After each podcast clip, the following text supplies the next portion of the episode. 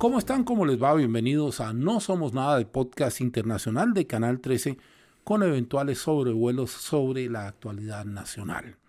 Como siempre establecemos, las opiniones vertidas por Carlos Zárate y Paz Zárate son opiniones propias y no necesariamente representan la línea editorial de Canal 13. Doña Paz, ¿cómo le va? Bien, ¿cómo estás tú, mi no pariente?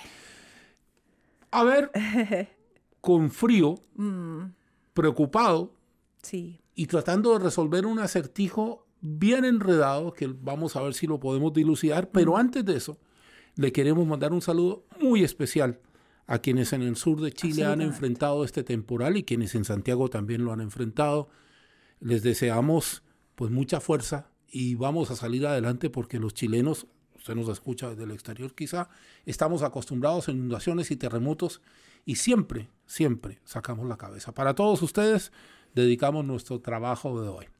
Hay un juego muy popular que era un juego que venía en los diarios allá por la década del 70 y se convirtió en un libro que era ¿Dónde está Wally? exacto. Y parodiando a dónde está Wally, eh, quiero cambiarlo de sentido y decir quién mató, si es que está realmente muerto, a Evgeny Prigozhin, el líder del grupo de mercenarios Wagner, fallecido, y tengo que decir supuestamente porque no ha sido identificado cabalmente, mientras volaba de Moscú a San Petersburgo en un accidente, eso es para que usted le coloque las comillas, ocurrido en Rusia. ¿Te, acuer- Paz. te acuerdas, Carlos, de esa teleserie de los 80 llamada La Madrastra? Que No, fue, fue no un- tuve la suerte de verlo. tú no- ya, bueno, fue un hito, yo era chiquitita, y ahí el, el- misterio, escrito por Moya Grau, era quién mató a Patricia. Entonces aquí creo que vamos a estar mucho tiempo eh, dilucidando quién mató a Yevgeny Prigozhin, el líder del grupo Wagner, porque la muerte es presunta. Se presume muerto porque la lista de pasajeros incluía su nombre. Correcto. Pero como la investigación está a cargo de, los mismos rusos, es como preguntarse quién mató a Boris Nemtsov en la Plaza Roja. O preguntarse por qué algunos opositores se arrojan al vacío eh, cuando son apremiados. Claro. O preguntarse por qué un prominente empresario muere tiroteado en Washington y el FBI no investiga absolutamente nada. Hay muchas preguntas sin respuesta. Bueno, comencemos con las preguntas. Mm. ¿Qué es lo que más duda te provoca de lo acontecido ayer en Rusia? Eh, el bueno, es que en realidad todo ha sido tan extraño desde el, desde el momento de esa, de, esa, de, de esa rebelión del grupo Wagner, de esa ida a Moscú y que llegan tan cerca de Moscú. Luego de la, del supuesto exilio en Bielorrusia, que realmente no tuvo lugar, y luego de esta muerte presunta, que la y, sobre todo porque ya tenemos experiencia de que cuando las mismas fuerzas rusas tienen que investigar el asesinato de opositores, eso no lleva a nada, que en realidad todo me genera preguntas. Y mm, la inteligencia occidental, por supuesto, la- las está levantando, estas preguntas.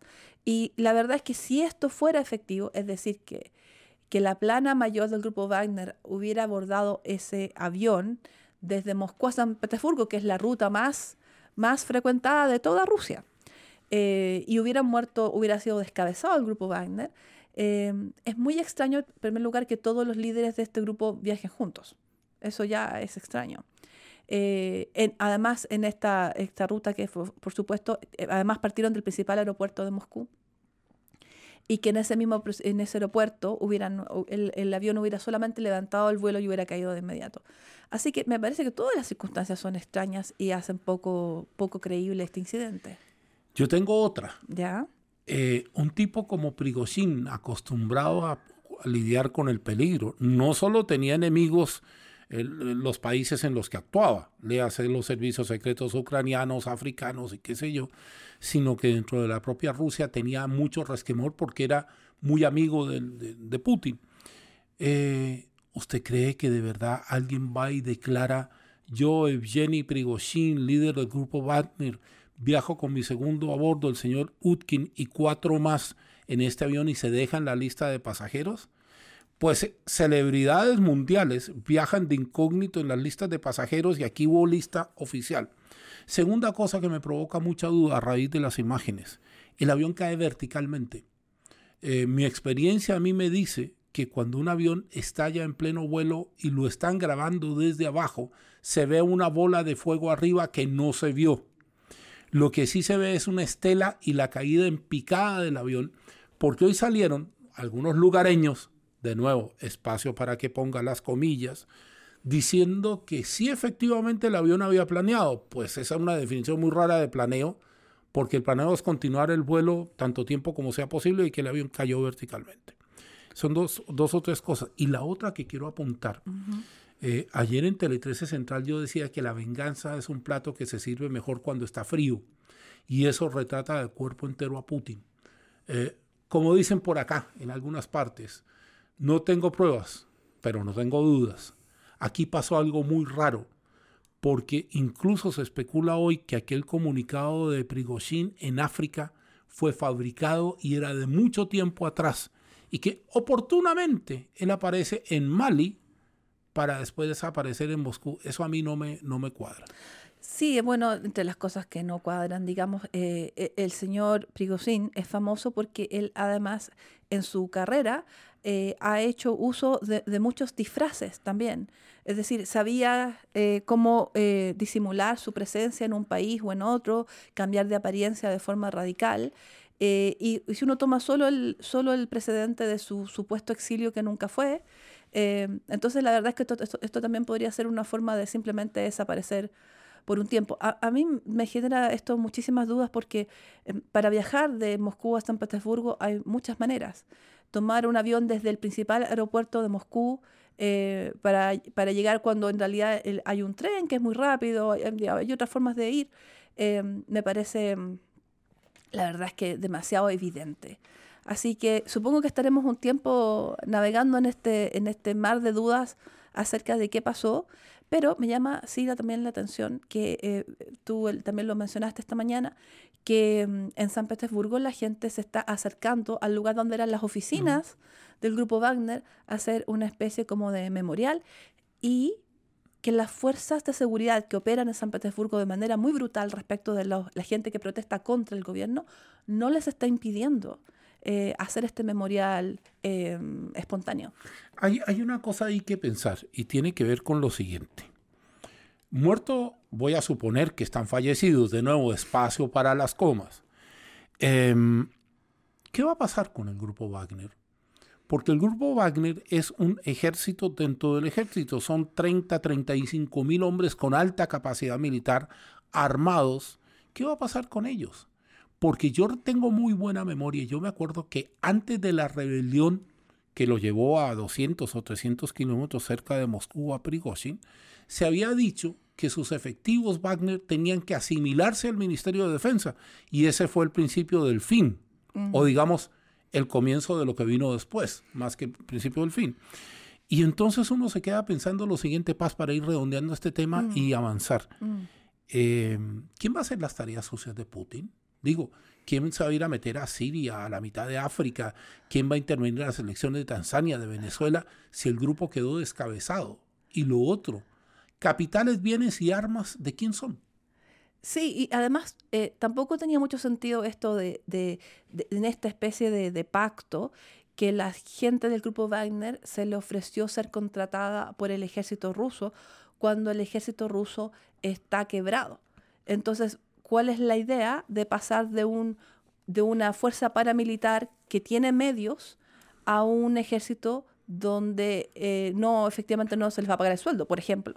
Entonces no, no hay una serie de cosas que no tienen sentido, pero esto nos va a dar eh, igual que eh, una teleserie muchos capítulos más. Eso vamos a dejar una tarea pendiente, ¿no? Porque tendremos que hablar del fenómeno del mercenarismo en algún momento de nuestros programas. Hay una cosa que te quiero decir si al cierre eh, eh, esta mañana eh, apareció, compareció Putin muy contento en esa, por Zoom, por supuesto, porque él no fue a la conferencia. No puede viajar. No puede viajar, entonces no fue personalmente a la conferencia de los BRICS, pero se le veía realmente rozagante, hace mucho tiempo que no se le veía tan contento, em, hablando en esta por Zoom, compareciendo por Zoom, y atrás todas las banderas de, de los países BRICS, eh, especialmente detrás de él y de forma muy como destacada, Brasil. Habrá que ver. No leamos debajo del agua ah. porque no se puede, el libro se nos moja. Hay una pelea tradicional en todas las cancillerías del mundo que tiene que ver con el nombramiento de funcionarios de carrera o funcionarios eh, políticos. ¿Por qué nos vamos a referir esto? Por eh, la cesación de labores de la embajadora chilena ante el Reino Unido, Susana Herrera, de quien la Cancillería dijo había cometido desprolijidades en el desempeño de su cargo. Los detalles usted más o menos los conoce, pero con paz queremos abordar un par de minutos aquello de esta pugna que se da entre embajadores diplomáticos y embajadores políticos. Yo voy a abrir los fuegos diciendo que yo entiendo la figura de los embajadores políticos, pero uno también tiene que entender que deben ser, y me acuerdo de polémicas grandes en varios países del mundo, incluso en nuestro propio país con respecto a ciertos nombramientos, deben ser personas que más o menos tienen idea de cómo se rige la actividad diplomática. Y yo creo que en este caso puntualmente es un llamado de alerta para varios países de la región que tienen embajadores. ¿Para qué recuerdo el caso de Benedetti, el embajador colombiano en Caracas? ¿Y para, para, qué, ¿Para qué? Pero tienen embajadores en cancillerías claves cuyos dignatarios desconocen el ABC mínimo de ser representante diplomático de un país. Sí, yo, yo creo que esta es una, una conversación útil, eh, este, esta, esta, debate o este examen de esta situación sobre qué, cuál es la forma ideal para representar al país en el extranjero. Y, por ejemplo, eh, sin ir más lejos, Estados Unidos tiene un gran debate, eh, incluso parlamentario, perdón, en el Congreso eh, y también en su State Department, en su propia Cancillería, porque ellos tradicionalmente tienen embajadores políticos. Y lo que pasa es que como tienen un sistema de confirmación que pasa por el Senado, por el Comité de, Relaciones Exteriores del Senado, y luego una votación del Senado en pleno, donde cualquier senador podría impedir la confirmación de un embajador. Ese sistema les funciona, pero es un sistema que eh, puede, por ejemplo, impedir que exista un embajador por un par de años. Nosotros no tuvimos, por ejemplo, embajadora de Estados Unidos o embajador de Estados Unidos en Chile por un par de años a, raíz, de este sistema eh, de control entonces, ¿cómo, cómo, cómo el país sigue siendo representado cuando no hay un embajador a raíz de este, de este control demoroso? Es porque el State Department o la Cancillería de Estados Unidos tiene un número de personal técnico bien entrenado tan alto que de todas formas las funciones se cumplen muy bien por parte de la gente de carrera hasta que llega el, el, designado. Sí, ahora, eh, el, el, episodio da, porque es que siempre pasa eso, para que uno salga y dé recetas posteriores de algo que ya que podía presumirse que pasó. Lo que yo sí tengo claro es que eh, hay países en la región que a veces no entienden quiénes son y por qué deben estar ahí. Em, uno siempre presume, y voy a hablar del caso nuestro, que es el caso que yo manejo, que las embajadas de Buenos Aires, Brasil, París, Washington, Embajada de Naciones Unidas, la Embajada del Reino Unido, voy a sumar a Francia y voy a sumar literalmente a España e Italia y se me puede quedar Alemania, se me puede quedar algún país afuera. Son embajadas que para las relaciones de Chile, que es un país que tiene múltiples tratados comerciales, son muy importantes. Cuando yo tomo eso y reviso la lista de otros embajadores de otros países, los nombramientos políticos, y tengo amigos en la Academia Diplomática que siempre dicen que ellos no, ellos entienden la razón de ser del embajador político. Y puedo dar varios casos de designaciones colombianas, que era el país donde vivía, o chilenas de embajadores claves en momentos políticos que fueron enviados a negociar determinados acuerdos. Pero que en el fondo lo que ellos dicen, y les encuentro razón hasta cierto punto, es no saber las normas mínimas provoca incluso roces innecesarios con otros países. Así es. Y en todos esos países que tú mencionaste, salvo Estados Unidos que tiene este sistema de, verificación y de chequeo, eh, ellos no, no tienen embajadores políticos. La mayoría de los países OSD no tienen embajadores políticos, son todos de carrera. Eh, porque eso eh, facilita las conversaciones de temas muy sensibles y de relaciones muy complejas y habría que decir que la em, diplomacia chilena se ha complejizado eh, y, digamos, nuestra diplomacia es eh, de alto nivel. ¿En qué sentido? Que nosotros tenemos la red de tratados de libre comercio más amplia del mundo, algo que nos distingue. Sí. Y esos tratados, no, aunque se llaman de libre comercio o TLC, en realidad cubren muchos más aspectos que solo el libre comercio. Eh, por lo tanto, nuestra estructura eh, creo que está un poquito eh, anticuada en el sentido de que nuestra, nuestra diplomacia y nuestras necesidades se han sofisticado y nuestra estructura corresponde un poquito a un país eh, que no tenía suficientes diplomáticos de carrera. Eso explica la designación de los políticos. Eh, así que yo creo que es un debate interesante. De hecho, hay una, hay una enmienda, eh, entiendo, en el debate constitucional que se refiere a esto y que propone la confirmación del Senado para un número eh, pequeño de embajadores en destinaciones clave. Sí, para cerrar esto también, eh, porque es parte del asunto, en un régimen presidencialista, eh, quien designa es el presidente. Y entonces, a partir de ahí, esto va a quedar abierto. Prometemos que cuando esto se, se aquiete un poco y nos permita mayor análisis para no caer en, la- en el fervor del momento, pues lo vamos a, a tratar. Eh, a mí hay cifras que me asustan, Paz. 40% de la población por debajo de la línea de la pobreza y una inflación anual del 120 y tantos por ciento es un panorama que yo afortunadamente en mi vida no me ha tocado vivir nunca. Las líneas de pobreza sí cuando viví en Colombia, la inflación también, porque Colombia tuvo en algún momento inflación del 25 o del 30% anual, que eran terribles. Pero lo que está aconteciendo en Argentina está agarrando un cariz, por un lado policial y por otro lado político. El tema de los saqueos en Argentina hoy por hoy merece un análisis. ¿Por qué merece un análisis? Porque puede ser presentado como el genuino descontento y el hambre de la gente. Yo no creo mucho en eso. Pero sí creo en una figura que ya en la historia argentina se dio varias veces, que es que el gobierno tiende a ser desestabilizado por este, eh, esta sucesión de robos y turbas y asaltos que incluso ayer lo presentaba mi compañera Claudia Riley en Tele 13 eh, motiva defensa a balazos. Eso es lo más peligroso que puede haber para una democracia. Yo creo que Argentina está enfrentando un momento muy difícil.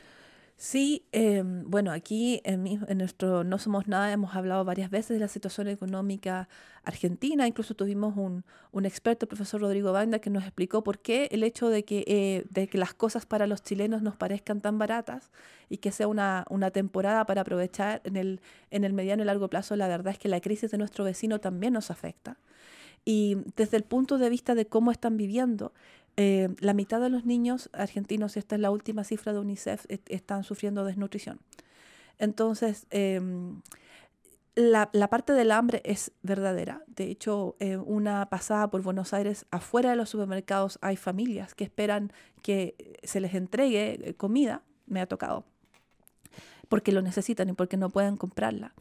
Eh, pero, sin embargo, los saqueos que he visto, no sé si tú compartes esa impresión, son de tiendas que no venden comida. Eh, y, una de las, eh, de las personas que ha instigado estos ataques eh, es un- una persona que lidera un, movimiento de, izquierda y que dice, bueno, nosotros le incentivamos a la gente que, que incluso se lleve cosas que no son comida para efectos de después venderlas o cambiarlas por comida.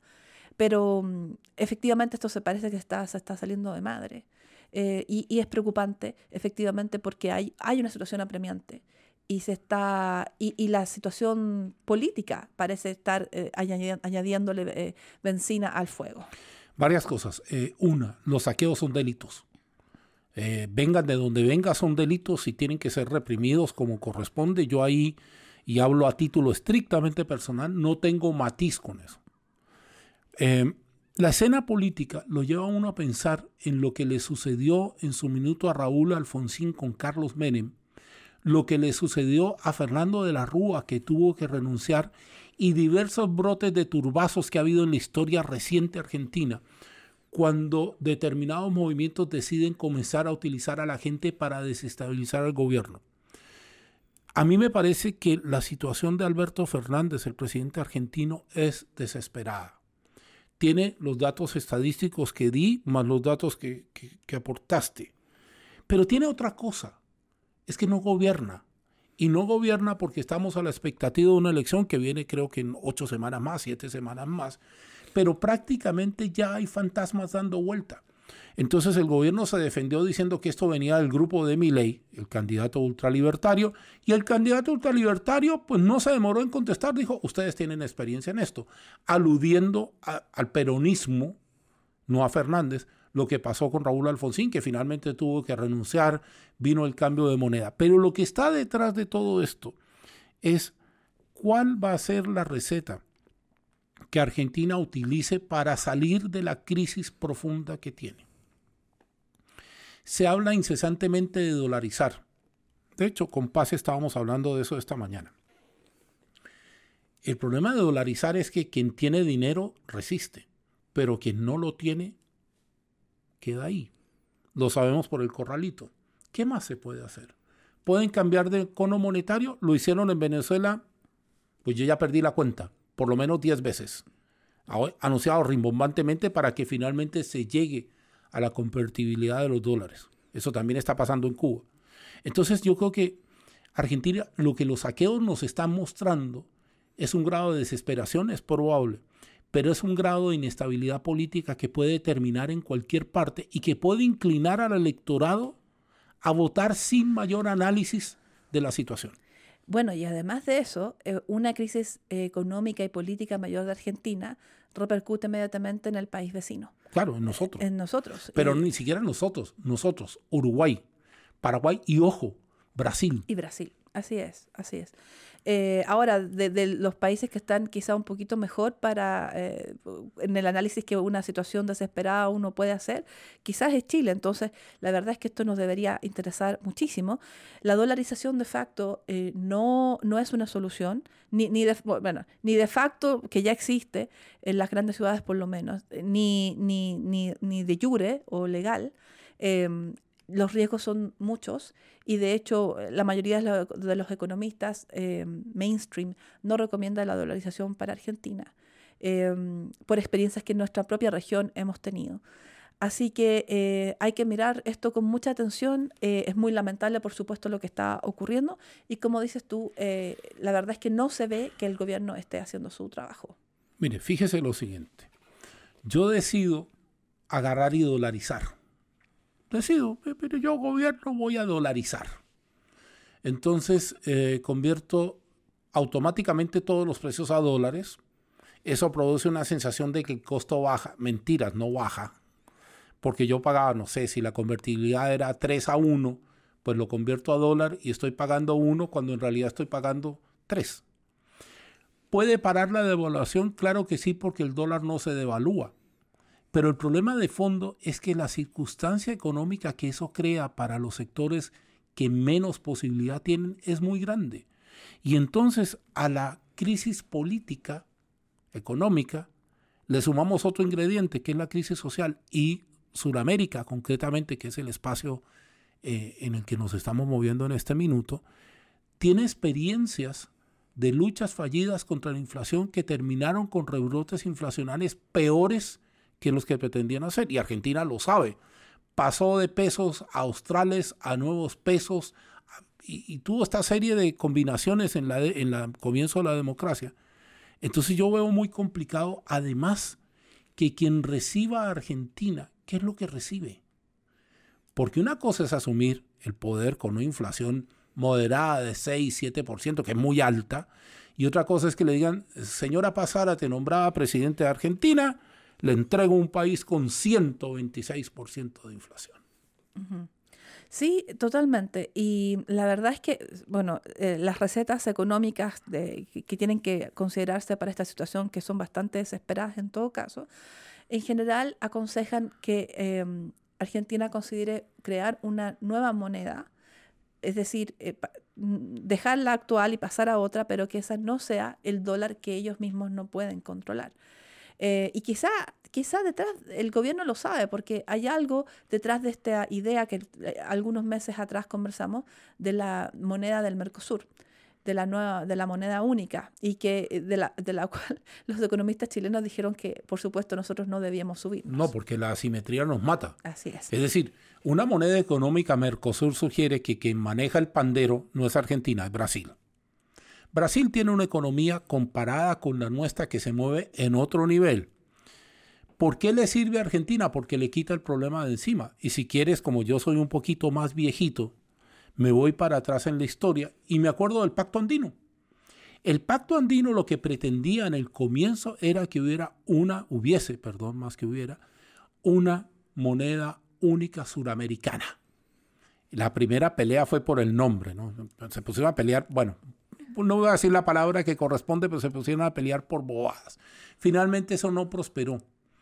Pero, insisto, eh, en la época de las redes sociales, en la época del YouTube, en la época del Instagram, del TikTok, del, eh, del X, ya no es Twitter, ¿cómo puedo frenar yo una campaña de desprestigio contra cualquier medida que adopte? Chile pasó de pesos, perdón, pasó de escudos, a pesos. Mm. Y ese cambio provocó mucha turbulencia acá, pero provocó después cierta estabilidad y se mantuvo en el tiempo hasta que se tuvo que empezar a devaluar de nuevo. Porque esa es la verdad del asunto. Esto va a arreglar el problema dos o tres años y después vamos a volver a lo que ya conocíamos. Sí, eh, bueno, en realidad lo de Argentina, eh, creo que también hay que mirarlo, si, si dejamos por un segundo de lado el tema el tema económico desde el punto de vista político, si miramos el fenómeno Milei, si miramos lo que está ocurriendo en Ecuador, eh, el fenómeno Bukele, del cual también hemos conversado acá, eh, creo que la región está en un momento bastante complejo. Eh, así que creo que mm, quizá los próximos capítulos vamos a tener que centrarnos aún más en nuestra región, porque lo que está ocurriendo afuera eh, podría replicarse en nuestro propio país eh, y muchas de las ideas que, se, que están flotando en estas campañas que están en efervescencia en otras latitudes de nuestra región, podríamos verlas replicadas también eh, en Chile. Usted sabe que Cronos es mi tirano favorito y se nos fue el programa, pero nos quedan un par de minutos para hablar de dos cosas rápidamente. La primera, la hazaña espacial de India. India y su programa espacial lograron colocar en la Luna un explorador, no voy a decir Luna para no cometer la redundancia del caso, a muy bajo costo y se convierte en el cuarto país en el mundo en haber colocado un artificio, un aparato artificial en la superficie lunar. No quiero decir que Rusia fracasó. Putin llamó a Narendra Modi y le dijo, mire, lo felicito, que bien por usted y tal, para tapar el fracaso de la misión Luna eh, rusa. Pero lo que sí habla es que de pronto en algunos países debiésemos empezar a mirar tecnologías que no parecen ser las tecnologías de punta, pero que permiten la hazaña. Lo voy a explicar rápidamente. India utilizó un cohete que no tenía la potencia impulsora de los cohetes que utiliza habitualmente Estados Unidos, Rusia, tal. ¿Qué fue lo que hicieron? Ajustaron la órbita. Hasta que la órbita, por alejarse de la Tierra, entró en la gravedad lunar y terminó en la Luna. Por lo tanto, vamos a felicitar al programa espacial indio, que entre otras cosas se plantea como gran meta el próximo año colocar una cápsula espacial india en la órbita de la Tierra. Mientras los demás están hablando de ir a Marte, India está hablando a nombre de otras potencias, entre comillas, pobres del mundo, que se puede lograr lo mismo sin forzar la realidad de los países. India es un caso interesantísimo, alguna vez lo hemos mencionado acá también a raíz del, del G20. Eh, Modi, hay, hay, una serie de, de, cosas que uno puede decir acerca de, por ejemplo, de cómo se reprimen las minorías étnicas y religiosas, pero en cuanto a em, el posicionamiento de India eh, como líderes del tercer mundo o de los países subdesarrollados, em, del rol también que puede cumplir en la guerra en Ucrania, del programa espacial que tú acabas de mencionar, del liderazgo que tiene en el G20. Me parece muy interesante lo que están haciendo. Eh, y sobre todo, el liderazgo eh, tecnológico de la India tiene que ser mirado con atención porque, de hecho, a raíz de la actual situación geopolítica, hay muchas fábricas de semiconductores que se están desplazando desde China a India. Por lo tanto, podemos esperar que el, el, el liderazgo tecnológico de India va a continuar avanzando de forma bastante marcada. Ya no vamos a hablar de tres, antes decíamos Estados Unidos, Rusia, China, en el orden que a usted le guste. Ahora hablamos de cuatro. Estados Unidos, Rusia, China e India. Bien, vamos a tener que despedirnos porque Crono nos dejó hasta acá. Les debemos la conversación sobre el BRICS. Eso va a venir cuando finalmente sepamos si los seis países que fueron invitados a unirse a este grupo selecto de economías aceptan la invitación, entre ellos Argentina, mire la invitación. Y entonces vamos a comenzar la ronda de agradecimientos que me gusta tanto. Le damos las gracias a Jorge, el autor de este maravilloso sonido. Las imágenes las provee Matías Holguín. Nos edita Nicolás Soto. Nos distribuye inicialmente Bárbara Medina. Anita Moraga prepara los textos que usted lee en los programas. Yo soy Carlos Zárate y Paz tiene la agradable tarea de cerrar nuestra emisión de hoy. Muchas gracias por acompañarnos en este nuevo No Somos Nada y nos vemos la próxima semana para otra conversación sobre lo mucho que está pasando a nivel internacional. Nos faltó la frase sesentera, a esta misma hora y por este mismo canal. Que estén bien, buenas, buenos, lo que fuera.